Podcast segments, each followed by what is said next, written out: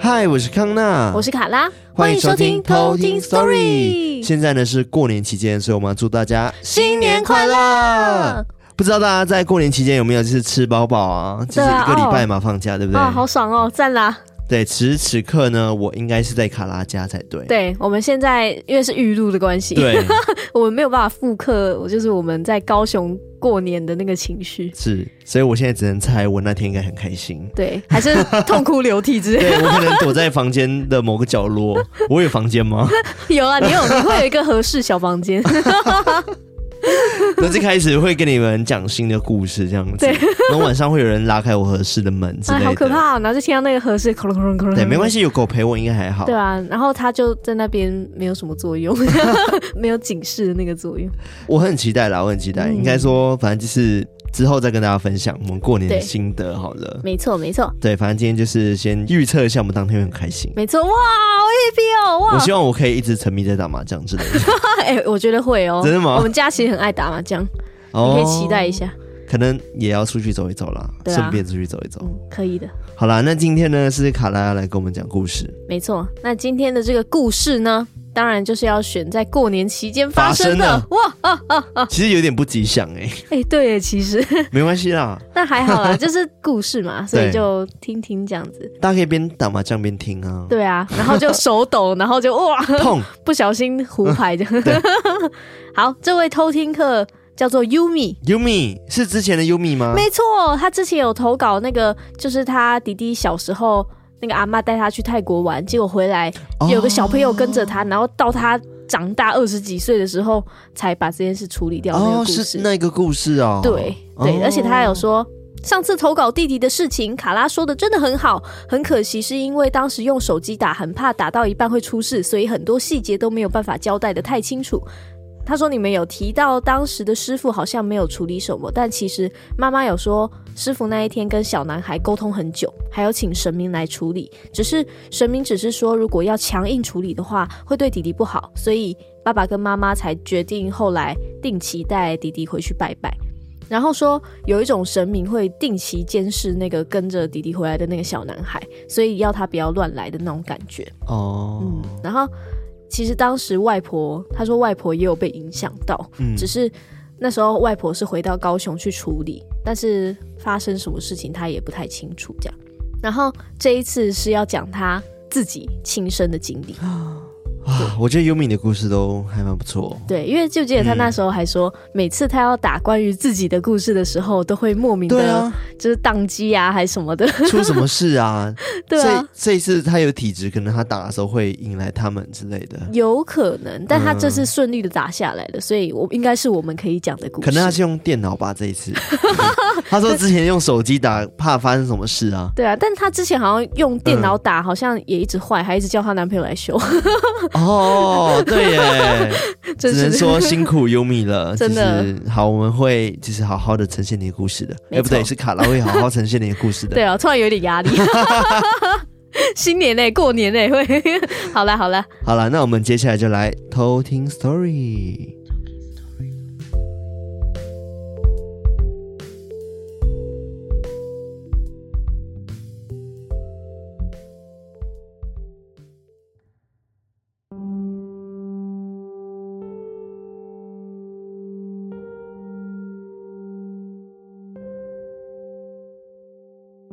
今天要和大家分享的故事，是我小时候遇到的。这件事情其实我一直都没有印象，是一直到我大学的时候，妈妈才跟我说的。每当过年或年假期间，爸妈总是会考虑要回高雄还是宜兰回乡看家人。那一年过年，爸妈决定要回高雄。而因为爸爸在台南有个很好的朋友，所以每次我们要回高雄之前，都会先顺路去台南的叔叔家聊天吃饭。那一年跟往常一样，爸妈在客厅跟叔叔阿姨聊天，而我们几个小孩就在旁边的空地玩。当时的我四岁，哥哥五岁。另外，叔叔家的两个姐妹们分别是六岁跟八岁。那一天接近黄昏的时候，哥哥哭着跑进去找妈妈，说：“我跟姐姐在欺负他。”因为之前不会发生这样的情况，所以妈妈只是走到门口看我和其他两个姐姐在玩什么。但是看了一下，也觉得没有什么不对劲的地方，只看到姐姐们在空地中间玩跳房子，而我在空地的角落的树旁边堆石头，所以就回来安抚哥哥说：“没关系，你休息一下，等等我们就会回外婆家了。”大约到五点多的时候，天色已经暗了。妈妈到空地叫我准备要回家，我跟两个姐姐说拜拜，之后就转头去问妈妈说：“妈妈，姐姐可以跟我们回去吗？”她想跟我们玩，可以吗？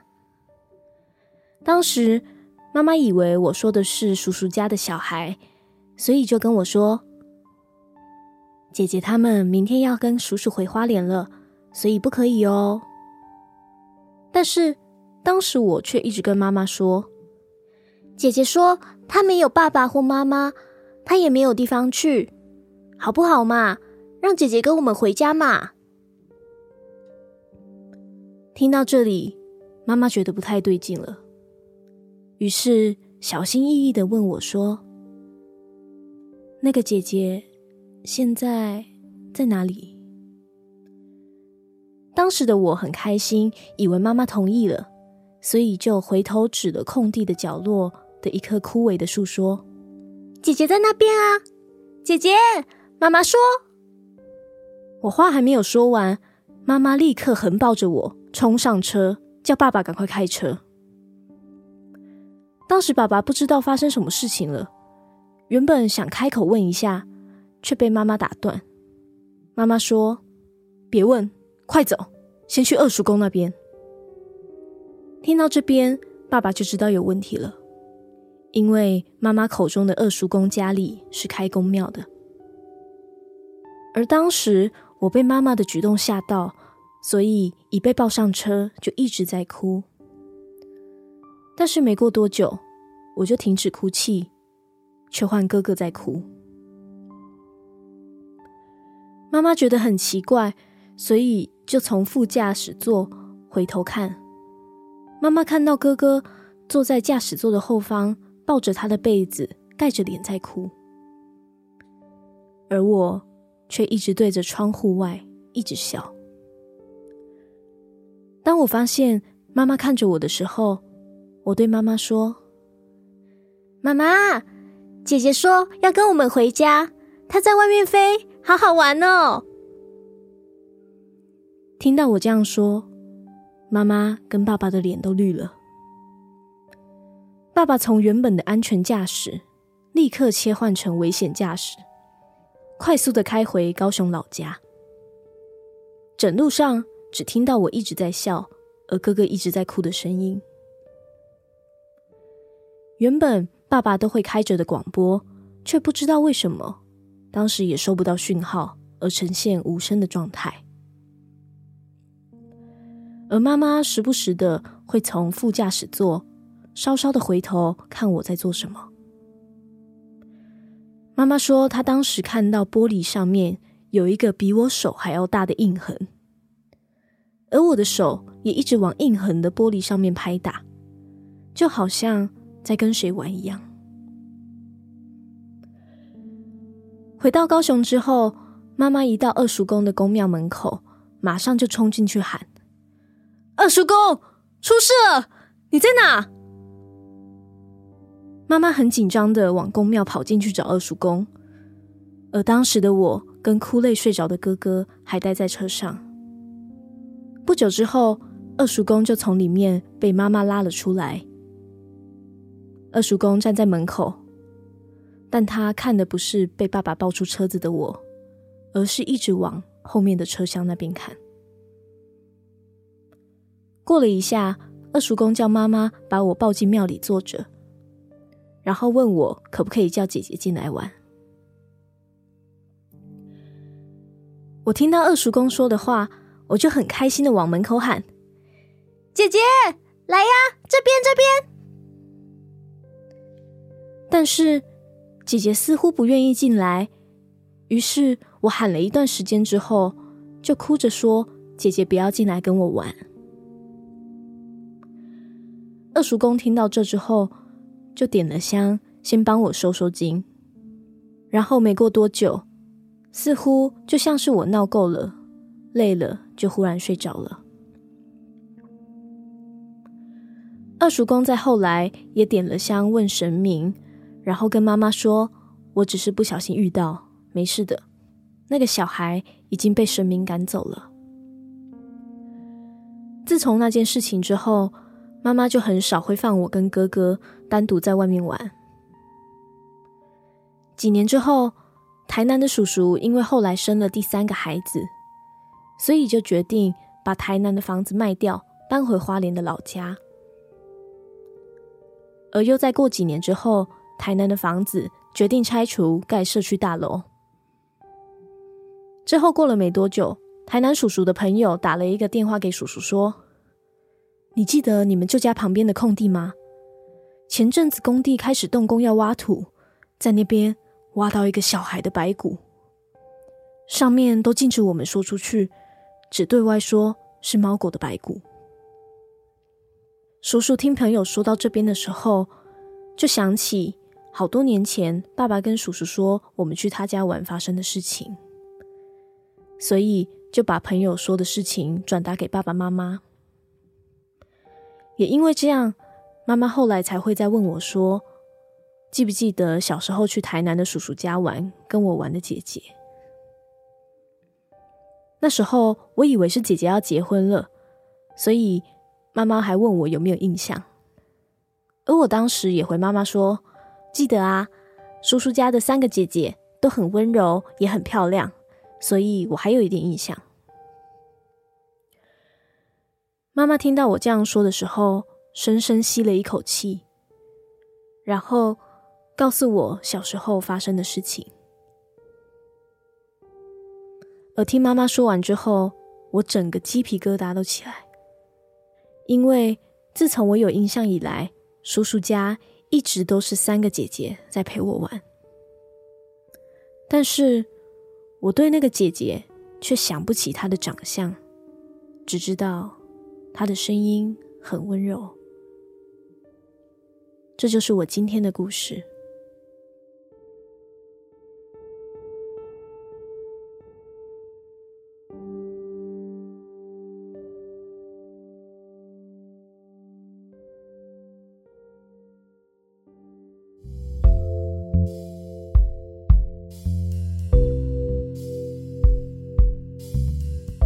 天哪，我觉得这故事有毛哎、欸！对啊，一开始我还觉觉得就是童言童语，哦、然后讲说看到什么东西就是小朋友天灵盖没盖好什么的，嗯、但是他最后验证了一件事情，就是讲说他在那边挖到了白骨。对啊，是小孩的白骨，超级惊悚哎、欸！对啊，哦，很可怕。对，但是也是感觉蛮可怜的啦，因为就等于说那个灵魂一直在那边，然后没有离开过，那、嗯、就是跟嗯优米玩嘛，对不对？对他小时候的时候遇到了这个姐姐。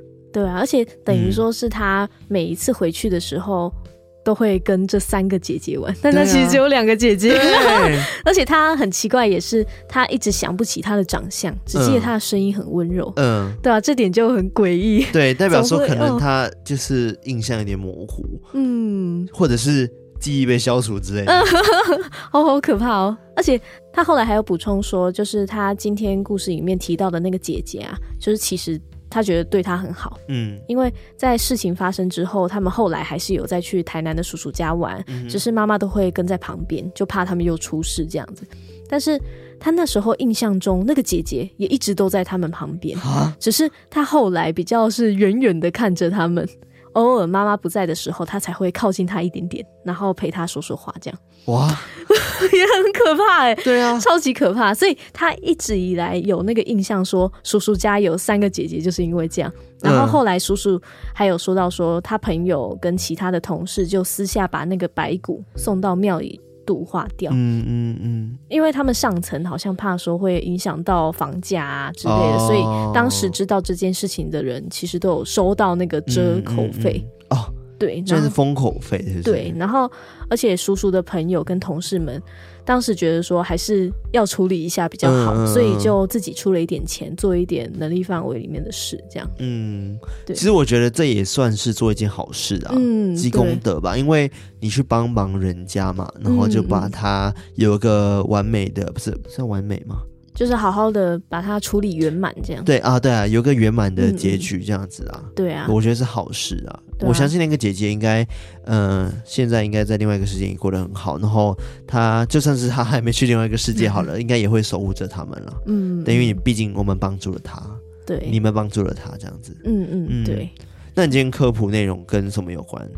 舞龙舞狮，对啊，那个那个情绪跳伞需要有点大，突然要咚咚咚咚锵，当当咚咚咚。但我还觉得情绪有点低落，你知道吗？对啊，我也觉得有点难过，那有点惊悚。然后现在马上，而且在他的那个印象里面，感觉他就是一个很温柔，然后感觉真的是无害的一个姐姐。对，对啊。而且他可能也会怕妈妈，所以他就妈妈不在的时候，他才敢靠近他们一点，然后跟他说说话，这样。嗯嗯哦，哇，有点毛又有点呃，对，有点温馨啊。对啊，就很多偷听课都有这种，以前在家里玩，然后会遇到。遇到一些一起玩的朋友，对，结果后来发现好像不是嗯。一般的人。如果在以科学角度来说的话，可能只是 imaginary friend，, 对不对？对。但是他最后有一个事情验证，我就觉得哇，可怕。对。让我想想，我过去有没有这样子的朋友？现在想不起他的样子的朋友。我好像没有，那应该是真的想不起，就是完全整个被抽掉记忆。对啊，对，然后就看到我眼泪默默的滴下来，我好像忘记了什么。经过的时候有一个感受，然后但是不知道忘记了什么。对，我我怎么在哭？对，我眼泪怎么了？我没办法控制自己的眼泪。好啦，今天过年呢，过年还是要下。收起你的眼泪啦。没错，收起你的眼泪，打你的麻将。哎，打你的麻将啦，输你的钱啦。听起来不吉利，对。那今天当然要给大家吉利吉利一下，就是我要跟大家分享一下关于舞龙舞狮的由来。咚咚咚锵，当当咚咚咚咚锵，当当做手锣。所以在高雄，你们也会请舞龙舞狮来家里吗？没有 来家里吗？啊、有点太难嘞。我因为我们家那里是比较多大楼啊，哦、就比较不是透天厝。也许在比较透天厝的地方，可能还有这样子的习俗。嗯，因为我们在马来西亚，其实我们家都是在平地上面嘛，对对对，所以尤其是我们在我外婆家那边，就是。旁边都是自己人，然后家又比较宽大之类的，嗯、地也比较大，所以很常会直接请舞狮到家里来，再来跳。嗯、然后，而且他们会在比如说，呃，一些玄关啊，嗯嗯嗯，或者是可能客厅跟房间之间的门上面的那个叫什么，反正就是可以挂一些。挂一些东西的地方，然后让舞狮去跳上去的，去把它摘下来。哦，有有有，包还是什么的。嗯，对，这个我等一下也会讲到。对对对，所以我们之前就会请舞狮来，就是沾沾喜气。对啊，很赞呢。就舞狮团跑完我们这家，可能就跑隔壁家。哦，都要特别预约的啦。嗯，对，也不是每年都有，是要预约的。嗯嗯，就是主要是招财啊。哦，对，让整个家里是旺起来这样子。嗯，好赞哦。对啊，然后小时候看的时候都很害怕。因为你看那很巨大的东西，而且我最觉得最恐怖是大头娃娃哦，大头娃对，对，小时候小朋友真看到的人每个都吓哭，哦、真的。你也想说那么大只的不知道是什么生物呢，突然闯进你家里面，然后一个大头娃娃一直对你笑，那边 好可怕，超可怕。下次可以讲个大头娃娃鬼故事好吗？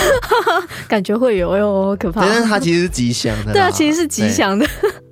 好，那其实这个舞龙舞狮，我先讲那个龙好了。嗯、就是这个龙呢，在中国其实一直以来都是神兽，对，就是权力高贵的一个神兽的象征。对，那对于华人而言，也有很大的代表的意义。嗯，就是可能龙的传人啊之类的。古老的东方有一条龙，嘿嘿之类的。那在台湾的其实庙会啊，或者是庆典中，也都可以看到这个舞龙舞狮的表演。嗯，或者是说在台湾的庙宇啊，其实都会看到。有龙的雕刻或者是雕饰，嗯，对对，所以其实龙在大家的那个心目中就是一个很尊贵、很吉祥的一个象征。嗯，那狮子的话也是同样的道理，在以前古代的有钱人家或者是当官的大户们，他们家里的大门口前面左右都会放那个狮子的雕像，嗯、就是象征家族的地位，还有一个辟邪的作用，这样子。嗯以前古代人舞龙舞狮的这个活动，其实是起因于一个水旱灾的概念，因为在中国的神话里面，龙王它主要执掌的是跟雨水有关，嗯，所以他的龙王是晴雨之神，然后所以古代旱灾的时候就会仿造那个龙形，在那个庙前祈雨这样，然后后来才演变成说，每逢过年啊，或者是祭典的时候，去求风调雨顺啊，或者是保障大家的生活。所以才会流传到现在，变成一个节庆啊，然后趋吉避凶的一个嗯活动这样子。嗯嗯嗯、你刚刚说的是舞龙吗？对，但舞龙的话，现在其实，在台湾比较少见的，我觉得。嗯。台湾比较常看见的还是舞狮。嗯，但还是有，对不对？我记得不知道在哪里看过，还是其实在马来西亚看过。好像有，我小时候好像有看过一次，在那个八港那边，北港那边。好像曾经有看过一次，oh, 我不知道我没有记错。艾瑞克有看过舞龙吗？有啊。你知道前面拿着什么东西吗？就是龙之外，有那个会掉下来然后写字。嗯，没有吧？是一个球 掉下来写字？没有吧？那是舞狮吧？要跳那个？没有，那是五十。对，那是五十。舞龙没办法跳啦，太难了。对，那个妆都跳不完。对，举一只一只的。对，举一只。没有吃鸡的时候有。对对对对，我刚才想到舞龙，我们很久没看到，其实最近还看到了。在吃鸡的时候，我们在玩那个游戏的时候。举了，然后还会转转。对对对。对，然后举到一半就被别人打，这样直接挂掉。因为我们自己玩枪枪战游戏，然后他有。搭配那个新年的那个活动，然后就某个场合你可以去就舞龙，对，然后你舞舞到一半的时候，突然间有敌人来了，就把我们全部射死。因为其实舞完龙好像就可以拿到一些 那个奖品这样子，但我们还没舞完就被打死，好惨。然后好不吉祥啊！天哪，对啊，怎么突然又开始讲这些不吉祥的东西？那在台湾的这个迎神庙会的活动，也当然少不了要有这种舞龙舞狮的这个节目。嗯，其实，在台湾刚刚讲到是。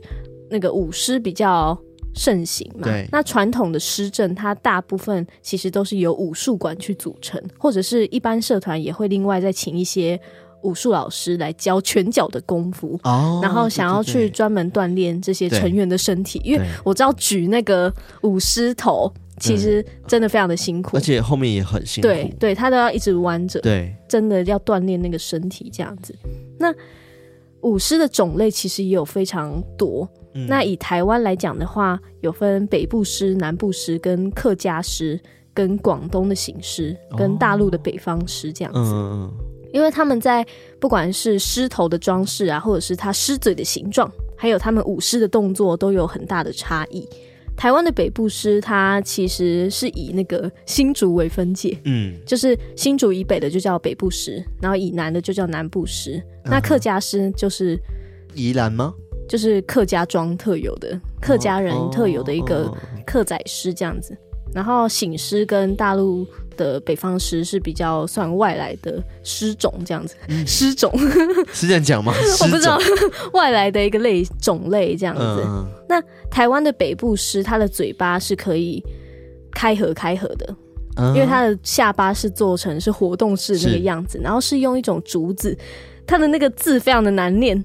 就是我找到了非常多的读音，嗯，然后不确定它叫做什么，很害怕又被那个，所以它叫做什么？你你三个都念出来好了。好，我三个都念出来，它叫做可以念拢，或者是弓，或者是杆，竹杆，或者是竹弓或竹拢。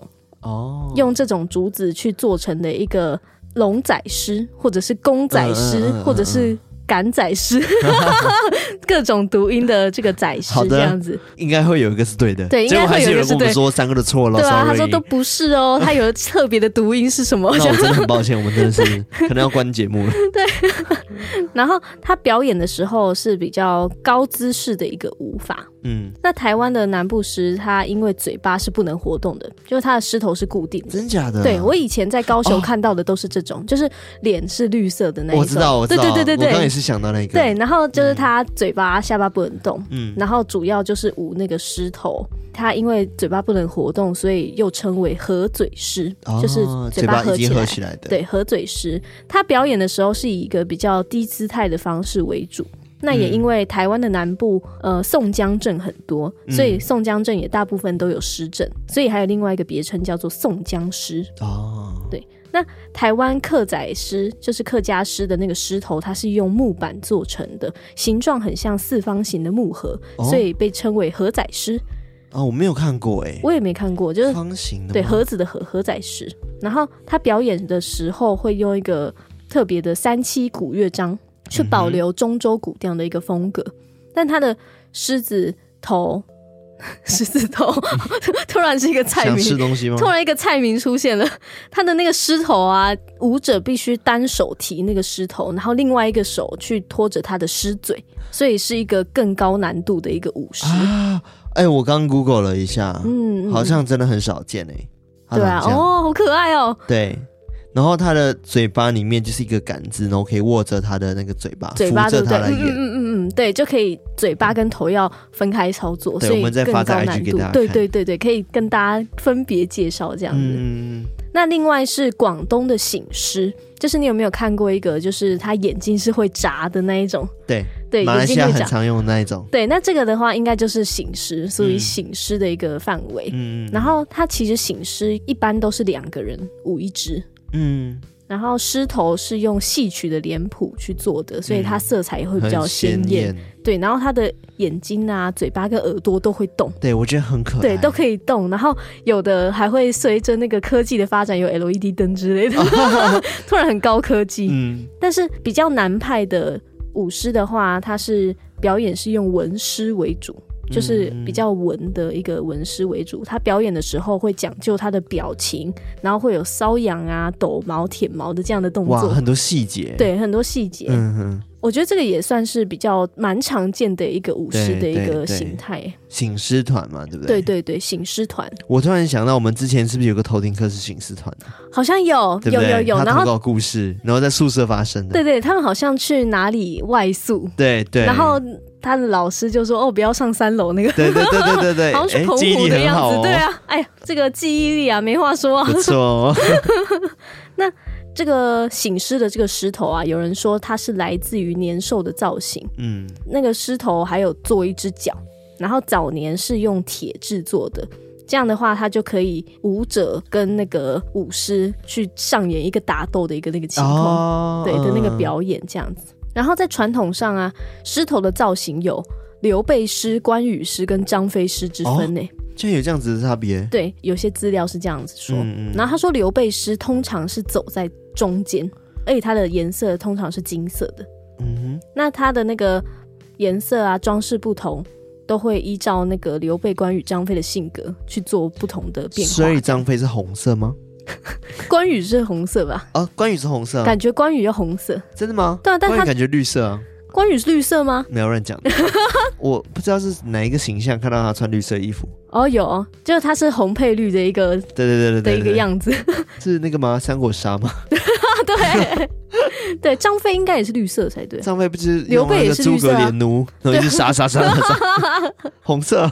好吧，自己在猜。对对对对。然后这里也有讲到说，农历新年。这些舞狮队就会在吵杂的这个炮仗声中，每户每门的拍门求红包。哦，对，应该就会像是在你家的那个情况。没有，我们不是每户敲红包，哦，就是有预约的。对啊，我是请来的。预 约预约制。对对，然后还会有一个人扮那个大头佛，去拿着那个葵扇去带领。就是刚刚讲的大头娃娃。对，然后他会有非常非常多的花样。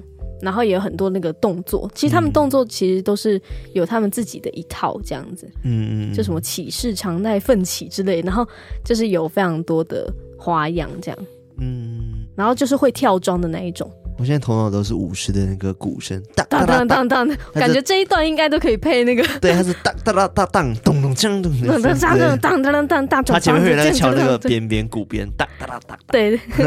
然后有一个很好玩的，他说里面有一个嗯。叫做彩青嗯的一个表演方式很常见，嗯、这是我刚刚讲那个吗？对对对，很像。然后他说他青是用一个唐生菜，对对对对对，这个都是取它的意思的谐音，像是生菜就跟生财很像，所以就取它一个很吉祥的谐音。嗯，那另外也有一个很生猛的意思，哦，对对，对应该是这个意思。对对对，所以这些舞狮啊，就是拿着这些生菜进入店铺的时候，就可以象征店铺开张之后可以生意兴隆。嗯，对。那他们也为了增加娱乐性，会把生菜跟红包放在店的，对，会绑在一起，然后放在店里面的天花板或者是门上面悬挂起来。对。那这个舞狮在亲前面跳舞啊，然后。有一些步伐几回了之后，他说要先表现犹豫，然后一跃而起，把青菜一口吃掉。对，然后再把生菜咬碎吐出来，再跟大家致意。对，他们很可爱哦，他们在那边演说哦，就是，嗯、呃，要不要吃呢？要不要呢？对对对，好吧，吃一下就跳 下，然后就唰吃掉，然后咬碎吐掉，对，好可爱哦，会咬碎。最厉害是会咬碎，所以应该是他在里面的人捏狂捏那个菜，狂捏那个手这样子，然后就把它丢出去这样。对，很可爱，很可爱，好好笑。对，总之就是他们会用非常多的这些特技的表演，嗯，然后去带来一个福气的象征。嗯，那在台湾的话，舞狮的那个台语是朗塞，对吧？艾瑞克，应该是对，我听过朗塞。我听过叫朗塞，没错，对，就是弄狮的意思。那这个“弄”字呢，它有两种意思，嗯、一个是舞弄，嗯、舞弄狮子；那另外一个是戏弄，戏弄，对，戏弄狮子。他戏弄狮子的时候，就会安排另外一个角色，就是很像那个大头佛这样子的一个角色去跟他互动。嗯，那这个名字它有一个名词叫做狮俑，嗯，也称为狮鬼、狮贤或者是笑佛和尚。嗯哼，对，有人说他非常可能是以前古代。挪的那个遗绪，挪的遗绪就是那个两面宿挪的那个挪啊，真的挪的遗绪这样子，uh. 就是可能是同一个体系，然后衍生出来的。嗯嗯。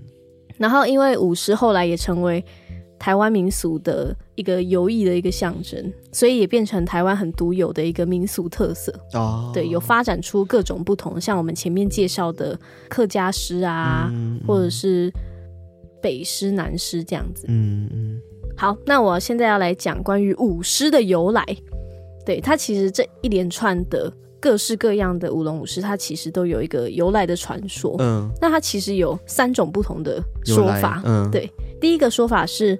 舞狮，它以前在清乾隆皇帝时期是最盛行的。嗯，当时乾隆皇帝就在江南的某个地方玩 玩玩，玩那么单纯。对，玩。然后某一个晚上，他在那边睡觉的时候，他就梦到一个色彩鲜活的五色圣兽。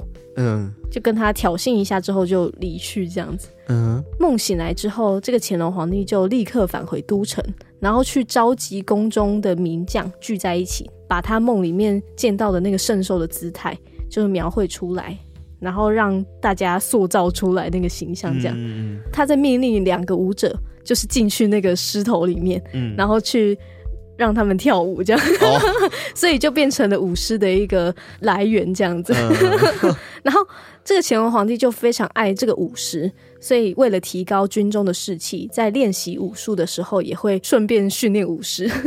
也据说，就是朝廷在祭典的时候，也会有大规模的狮子舞来庆祝。嗯，但是这个都是仅限于在宫廷之内的舞狮的表演，所以也是非常的尊贵。这样子，你记不记得在那个《花木兰》里面有一段？花木兰有舞狮吗？有啊。第一集的时候，他说就是哦，那个匈奴被打爆了，哦、然后他们就很开心，对，然后勇士归来，然后他们就哇舞龙舞狮，结果发现是匈奴在里面舞龙舞狮，想起来了，是，对，这个以前都是宫廷之内的武术表演，嗯，然后之后才流传到民间，变成现在的舞龙舞狮，嗯，对，那另外一个传说就是跟年兽有关，对我刚刚也是想要年兽，对，对，就是相传在广东的武术馆。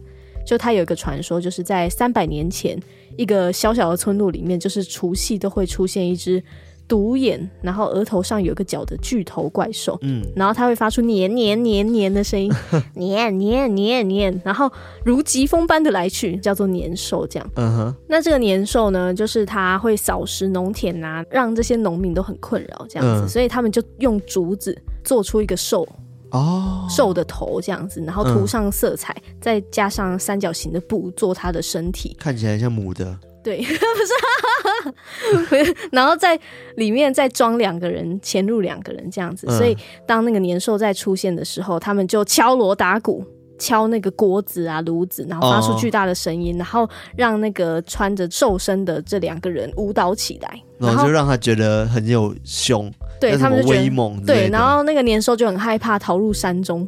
然后就从此不见踪影。哦、所以农民为了纪念这个胜利，就把舞狮的这个概念，就是当做这个旧年迎新年的风俗。嗯、因为狮子也是很吉祥的动物，所以就把这个兽头命名为瑞狮。瑞狮就是祥瑞的那个瑞，嗯、然后瑞狮，所以从此就有舞龙舞狮的这个传说。嗯，对，这是其中一个说法。对，这个有听过。第三个说法是，据说在以前广东佛山的某个小村落里面，有一个很凶猛的狮子，它常常会去袭击山里面的村民。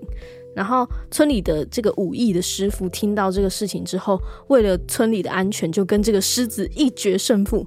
但是跟这个狮子大战三次之后都没有办法分出胜负，他们是一直打成平手这样子。然后他就想说，嗯。既然无法就是用自己的力量去得胜，那他就回到村里面，然后去教村民拳法，嗯，就把他们都练得很强这样子，然后用全体的力量制服了这个狮子。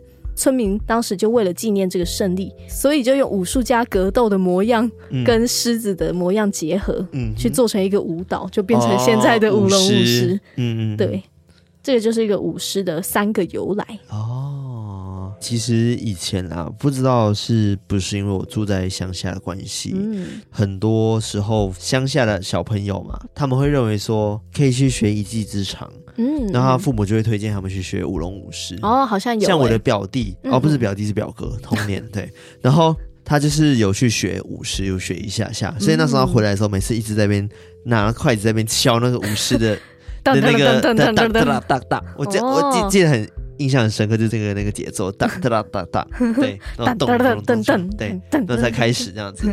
对，那时候我们去学，然后我觉得还蛮厉害的。其实要跳那种管子嘛，桩嘛，对不对？其实我觉得很高难度。我每次看他们在跳的时候，我觉得很危险。对啊，这真的要练过。对，而且他们其实后到发展后面是有比赛的，对，所以就要去比，然后跳得快、跳得高之类的。我不知道他们怎么评分，但是我觉得他们这个技术都很厉害。嗯，而且你要想象的是，其实。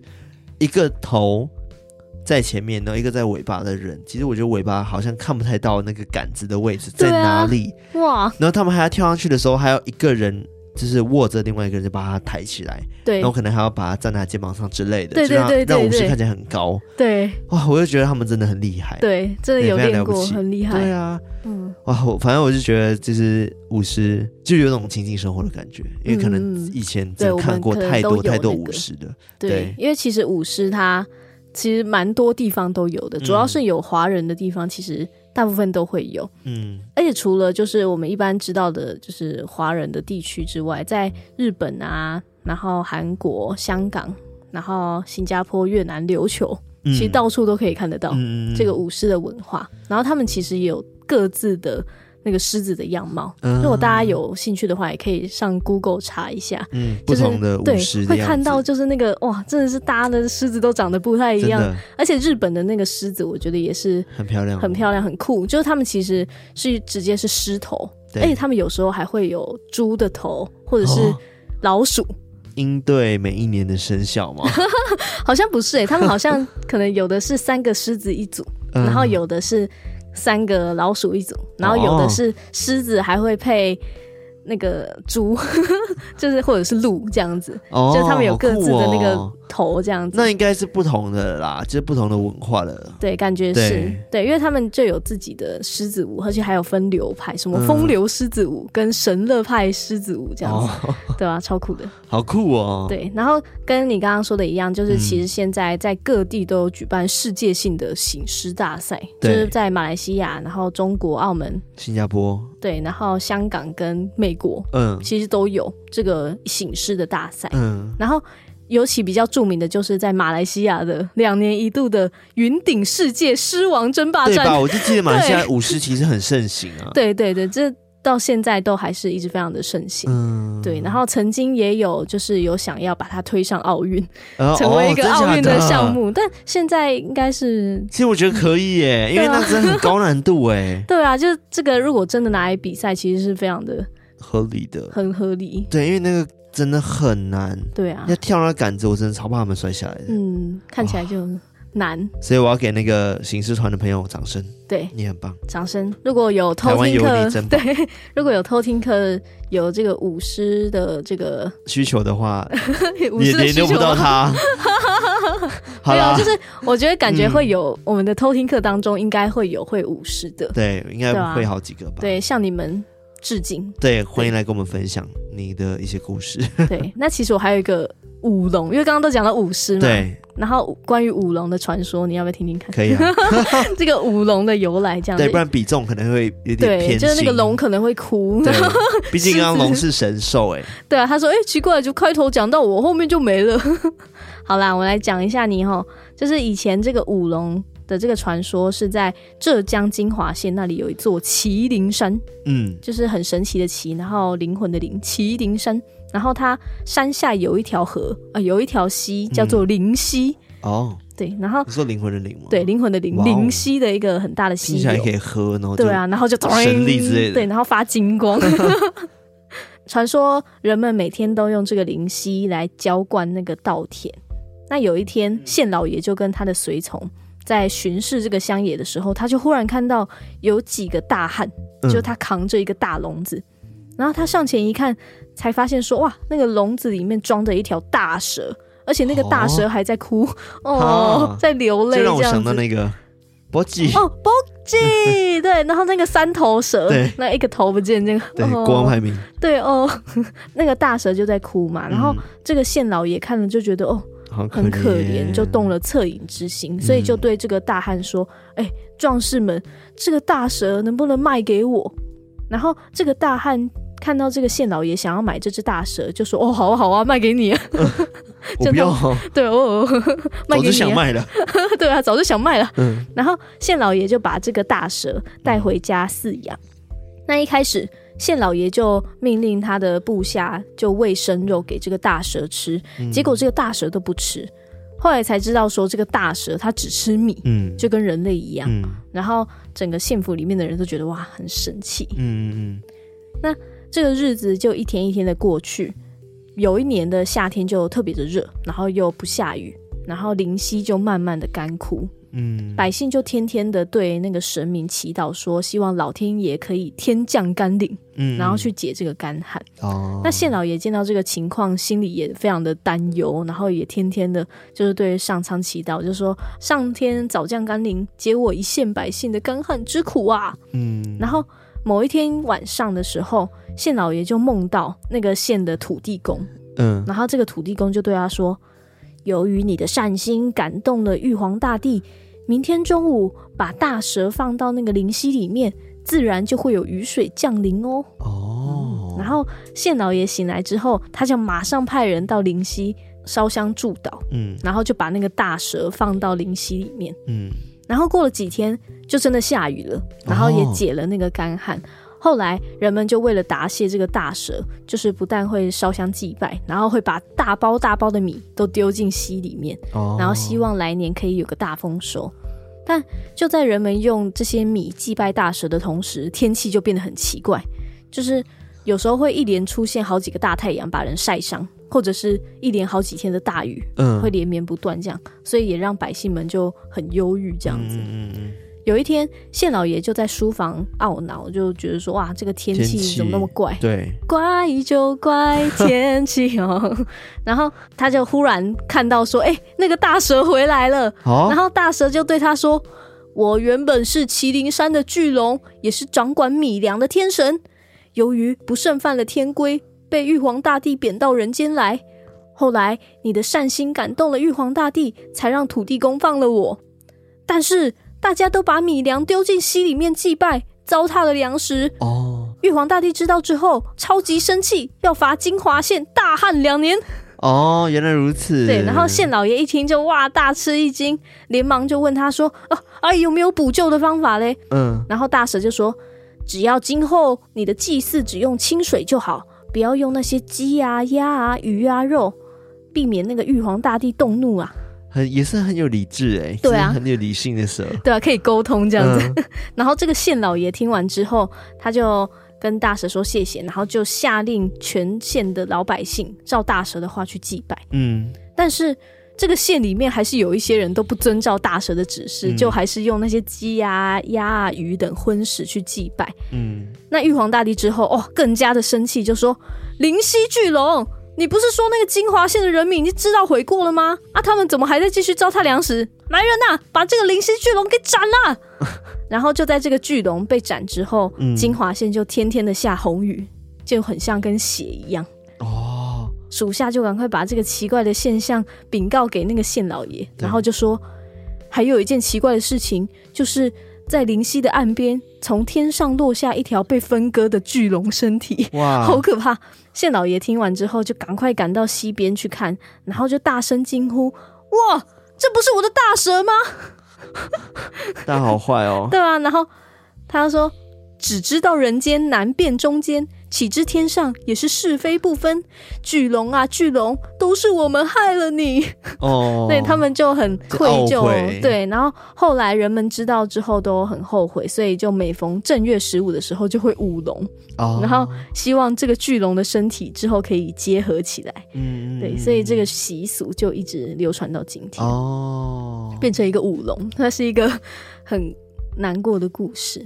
对，算是一个纪念。对，算是纪念他的故事。对，嗯，这个大蛇，这个巨龙啊，用心良苦啊，真的哎。对，然后还是跟大家说不要糟蹋食物，然后最后还被砍头，太衰了吧？对吧？这是一个很衰的巨龙的故事。对，不行，今天是过年，还是要喜气的。是的，大家加油！这个龙舞起来，这个狮舞起来。对我，我觉得还蛮有趣的。我这是第一次真的了解到说舞龙舞狮。背景的故事到底是怎么样的？这是今天第一次听到啦，对啊，蛮开心的，我觉得蛮开心的。我好像看过这个场景，什么场景？就是现在的这个场景。你说我讲很开心这件事吗？对，什么鬼啦？没有，就是现在的这个 moment，就是快要接近尾声了，然后你再做一个 ending 的那个感觉。不是每一集都在做 ending 啊？不知道，我就觉得好像似曾相识，好像梦到梦过一样。有，艾瑞克是每一集都在做 ending。对，所以似曾相识是正常的。好啊，好啊，是这样子。好了，我觉得很有趣，就是大家可以自己去 Google。你刚刚卡拉讲的就是不同的狮子长的样子，不同的舞狮的模样，舞龙等等的。没错，没错。好，那我们今天差不多分享到这边吧。嗯，其实差不多了。嗯，好，那喜欢我们的节目的话呢，记得到我们的 IG，然后 Telegram 偷听客社区，Facebook 偷听文化。然后还有就是可以在各大可以收听 Podcast 的平台上面订阅我们，然后可以留言的记得要留言哦，多多跟我们互动。那或是跟我们说新年快乐。是的，这一集祝我们新年快乐，或者跟我们分享说你过年发生了什么事之类的，没错，什么有趣的事，对，可能赌博不是赌博，可能是可能玩什么游戏之类的，然后有不错的回报这样子，没错没错，好委婉哦。对啊。好了，那我们今天就分享到这边，我们下次再来偷听 story，拜拜。